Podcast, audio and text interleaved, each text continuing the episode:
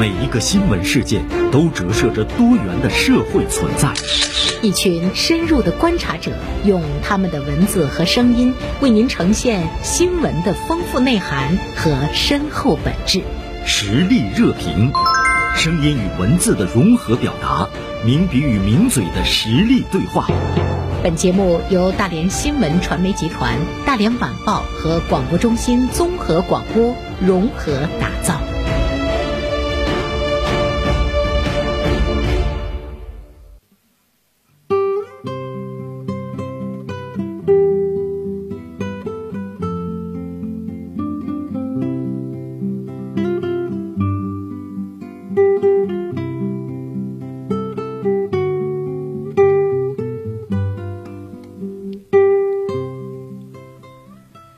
欢迎大家进入到我们今天的实力热评。今天呢，做客实力热评的是大连晚报名笔视线的执笔人王百惠。中午好，百惠。中午好，袁生，大家好。呃，百惠呢，今天写了一篇文章，别用你的业余爱好去挑战别人的专业啊。呃，首先呢，我就看到了，呃，你在抖音上说到了刘晓庆直播书法，而且呢还卖字的这样的一件这个事情，呃，给你的。感触很深吗？因为我知道百惠的字写的特别好。呃，我也是对书法也是业余爱好，但平时对书法的事情关注的比较多一点。呃，最近刷抖音的时候，会经常刷到这个刘晓庆啊，在直播平台卖书法。其实刘晓庆喜欢书法，我早就知道啊，这个很正常。很多的这个影视明星业余时间喜欢练练书法，这是无可厚非的，也本身修身养性，然后也是传播。这个中国的传统文化，但是呢，你刘晓庆只能是业余爱好，你的水平肯定没有达到专业书法家的水准。你平时怎么写都不为过，甚至你可以展览都不为过。但是你在直播平台开始卖的时候，我就觉得他已经把自己上升为专业书法家的那种水准，然后把自己的写的毛笔字呢当成商品，向他的粉丝来出售。嗯，我觉得就可以来谈一谈这个问题了。嗯，百惠，你觉得他做的不对吗？我觉得，首先他是合法的，我是合法的，是合法的，是。呃，这个事儿是这样的，就是可能有人赞同啊，但是我个人观点来讲，我值得商榷，因为我觉得呢，刘晓庆自己觉得自己的字已经很高水平了，但是从我这个角度来看呢，我觉得他还很业余。其实，你把你写的并不好的字当成书法来。卖的时候，我认为是刘晓庆对自己的人设，我觉得是有伤害的。他自认为写的很好，其实写的并不好。你觉得他是想挣钱吗？我也在说，我说刘晓庆还差钱吗？嗯。但是他这种行为确实是在卖字啊。对你比如小花两个字要卖两千八的话，和一个字一千四，你说它便宜，我因为也不便宜了，所以他就有这种嫌疑，就是你在割韭菜啊，在你的流量最后的阶段就有点晚节不保的意思。其实它可以做很多事儿，你你写的字送人，我我不说二话啊，对吧？因为你作为爱好者，但是你你把它当成商品来卖的话。那我认为这个就是欠考虑的一件事情啊，对吧？你做在你在做一件你不专业的事儿。但是呢，我们都知道，在买卖的这个市场上，就是周瑜打黄盖，愿打愿挨。呃，像百惠这样的，就在这个呃书法这方面有研究，而且呢还很专业的人，他知道你们肯定是不会买，因为你们一看就能看出破绽，一看就觉得这个字没有任何。收藏的价值，但是呢，他是卖给那些就喜欢刘晓庆的粉丝，甚至有些人会觉得这个字的落笔是刘晓庆，跟他呢落笔是原生，它就是不一样的。因为刘晓庆这三个字本身社会知名度就有了它的这个价值的含量，就赋予了它的这个字的价值。这个事儿从两方面看，首先他不违法，正如他可以去做一样，我也可以评论。他作为公众人物呢，有人可以赞同，对啊，有赞同观点，不赞同我有不赞同观点，他可以那么做。但是我看到的是什么？是他在卖他的书法啊，书法的水很深，书法的审美不是一句话两句话能说清楚。很多外行人他就因为哟刘青写的好，其实他在误导大众审美。我们现在的文盲不是以前的认字儿不认字儿的文盲了，我们现在当代的文盲是什么？是艺术的美育的这种美盲，嗯，哎，对艺术的审美的这种偏食，就是高度。因因为这样的事儿很多。嗯。你比如说当年赵本山一幅字能卖三百万，他值三百万吗？嗯。他只是卖他的知名度，就他那个书法本身并不值钱，可能在他的鼎盛时期知名度高的时候可能值钱，那可能说过了二十年之后，你三十块钱卖还不一定有人买呢。嗯所以有很多时候来讲，真正的古代的这个字在拍卖会上能拍到过亿的，那都是真正的这个艺术大师的字。我我现在就想说什么，就是说这件事呢，刘晓庆没当回事儿，但是呢，在艺术界的反响很大。哎，都有什么反响？刘晓庆就是你要知道你能做什么，不能做什么。有的时候就是你不能拿你的业余啊当成来专业。比如说你科比，你你觉得你是打篮球的明星，你觉得你足球也不错，你去参加足球联赛，那你就会在主场足球场上，你的人设就会崩塌对，啊！你在那儿你就是个小白，你就是个菜鸟。但是呢，会有很多人去看，我看一看科比踢足球什么样。但是呢，大家也会去嘲看的。流量呢，那不是正能量的流量。嗯啊，哎，我觉得这句话说的好。有人可能是我看你的笑话，也有人看到的是什么啊？就是图了个热闹，那变成喜剧了。对对对，喜剧的时候是以捉弄自己，给大家带来欢笑。嗯，那你科比的这种伟大的这个篮球明星的人设就崩塌了。所以有的时候来讲，你聂卫平去非要参加象棋联赛，那你肯定就失败呀、你肯定、嗯你在围棋界你可是棋圣，你在象棋界，你可能是一般的业余高手你都下不过。尤其是像刘晓庆这样的人，你要爱惜你自己的羽毛，因为你对社会呢会有一个误导作用。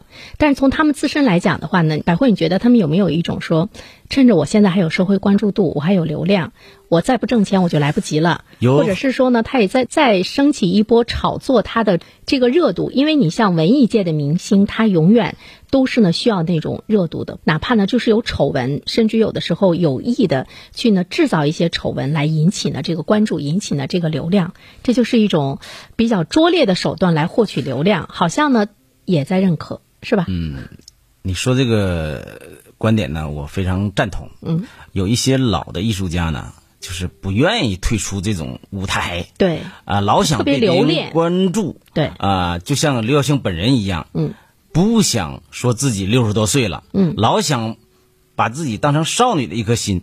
其实你老的时候，你的皱纹也是有魅力的，可是你不能拒绝衰老，这是自然规律。我觉得他在颜值上的这这方面的这种执着，这么多年老觉得自己是明星，岁数大了的时候，该退二线退二线，该被遗忘被遗忘，一代有一代人，长江后浪推前浪嘛。但是往往老艺术家。没有想明白这个道理的时候，容易晚节不保。为老不尊，啊，你比如是个潘长江带货，对吧？对就是我们会看到很多的晚节不保的一些。前段时间那个杨澜，杨澜带货卖那个床上用品，也是引起了大家的一个热议。很多人也在说说，他缺钱吗？明明呢是在大家的心目中挺高雅的一个的主持人，结果他现在也在直播上，比如说去去卖一些这个床品呀、内衣啊等等这这样的东西。就是这些明星带货呢，嗯我承认他们本身不缺钱，嗯啊，卖那点钱他可能也不在乎，他就是想用这种方式蹭流量、蹭关注，对对怕大家被遗忘。哪儿人最多呀？现在直播平台人最多。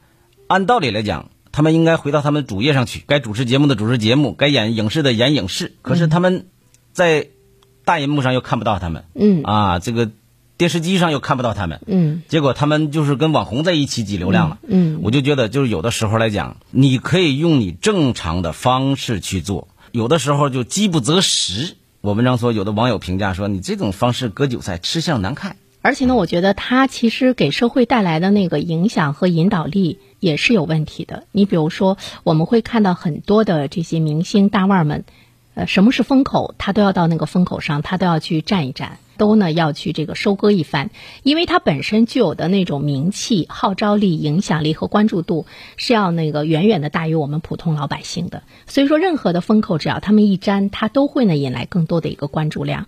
大家会觉得，一旦知名了、出名了之后，你在各个领域的这个韭菜，你都可以是随意的去割，就给社会我觉得带来了一种很焦灼的一个心态。比如说你是演戏，那么你就在这方面最终呢成为老戏骨，一个人民的艺术家。这样的话呢，他也会让很多的年轻人塌下心来扎实，就是这种精神是感染的，是有传递的。但是，嗯，其实一个演员也好，你不是靠你演的角色让大家记住你的时候，嗯，虽然有流量，有时也是挺可悲的。就是甚至说，一个人从事一份事业，到晚年的时候，突然因为另一种事儿爆红，而与他的主业又没有关系的时候，嗯，作为他自己人设来讲，其实并不完美。呃，百惠说这件事情的时候，其实我想到一件什么事儿呢？我在各行各业吧，真正的那种高水准的，对自身有着非常清晰的一个认识的人，他轻易呢，他不会出来嘚瑟，去有一些什么什么样的这个展示啊，反而呢，一瓶子不满半瓶子晃的，他反而会打着某种这个旗号。来呢，引起大家的一种呢这个关注，去挣钱。在这呢，我就举一个例子，我不一定说的对哈。比如说，我们主持人的这个行业中，呃，我们都知道，这个社会上很多的家长是呢喜欢让孩子来学学播音啊，学学主持啊，在这个学校里面演讲比赛能够取得很好的成绩啊。于是呢，我们就会看到有很多的主持人在外面办这个播音主持班儿。那么很多的家长呢，就是因为他是广电的主持人，甚至有的时候不是广电的这个正式的主持人，就是因为打着广电的这个旗号，那么很多家长他会去消费，会把孩子送去。但在我们内部来看的话呢，我们就觉得哦，他也出去办这个播音主持班，普通话说的都不是那么很标准的，我们就会看到呢一种现象，就是这个社会的这种辨识的能力。你这里说有两个概念哈，嗯，对立的一个叫业余，嗯，对应的一个是专业，嗯，你刚才说这种现象呢，它可能在你们内部来讲它是业余，但是在外界来讲，他觉得代表专业，嗯，这是一种阅读上信息的不对称造成的，对不对称，包括像刘晓庆卖字也是这样，嗯，啊，我们认为他很业余，但是别人认为他好像很专业，对，所以就有一个社会辨识能力，是。普通老百姓没有这个能力，这是社会上的一种辨识的一个方面，而我这篇文章呢，重点还是关注的就是。本身我是拿这个刘晓庆来说事儿，嗯，来谈一个问题。你有一种爱好的时候，做了很长时间的努力，你千万不要觉得你已经达到了专业的水平。很多人也知道的，就是那个韩寒写过一篇文章，我也曾对那种力量一无所知。他说，都说中国足球踢得不好，别人在骂的时候，韩寒不吱声，因为他知道。有人说我上去也比他强，其实你上去更差。他这个学生时代呀，喜欢好踢足球，很自负的。他还因为自己这个护球像梅西，什么射门像贝利的，然后那场的一场足球比赛，非常踢得好的孩子组成的高中联队，踢一个小学五年级左右的一个专业梯队，结果叫人家踢的上半场二十比零，他们根本连球都摸不着。后来下半场人家不踢了，嗯，不能跟你们踢了，嗯，我怕伤害孩子这个这个心智受影响，嗯，虐菜似的这种踢足球对他们将来怎么培养他，他们会骄傲的。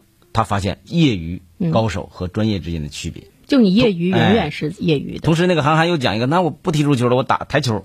据说在作家圈也打遍作家圈无无对手。嗯。有一次机会跟潘晓婷开始比赛。嗯。觉得我应该有机会吧？结果那一晚上韩寒啥也没干，输家摆球，输家摆球，开球，开球，开球，啥也不干，没有机会。嗯。这就是之间的区别巨大的。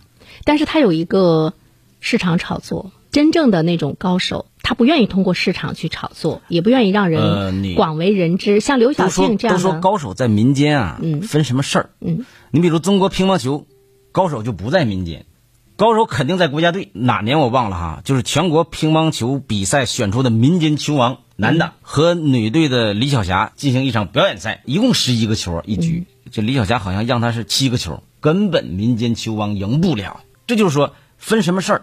你像乒乓球和台球。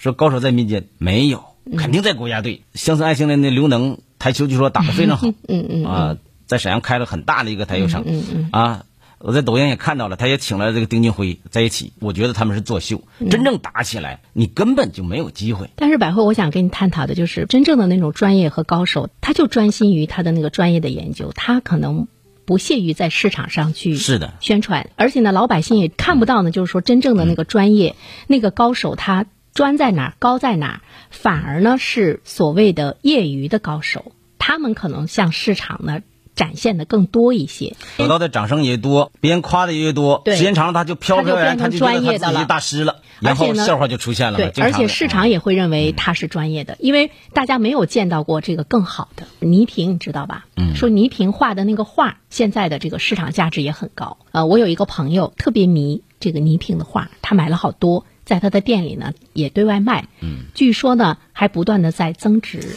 倪萍的画我见过，嗯，我觉得来讲，大家喜欢他的画呢，卖的价钱不低呢，还是因为倪萍是倪萍画的画，这叫名人字画。对，他的画本身呢，可能呃，对于一些人来说，哎，挺有小天小情趣儿、小天赋。嗯，但是呢，他很多东西也有很多不专业的地方。你比如他盖的章子、盖的位置，你比如他落的款，他都有很大问题。这个我们都看不出来。啊你本身来讲，你落款的时候要涉及到字，你的书法过不过关？嗯哎，你的章子盖的对不对？嗯，然后完整的这个这个这个绘画的这个章法是什么样子的？他可能没有，他就是有点小小情趣的东西比较多。嗯，啊，那个东西就和刘晓庆，我觉得卖书法的性质也差不太多。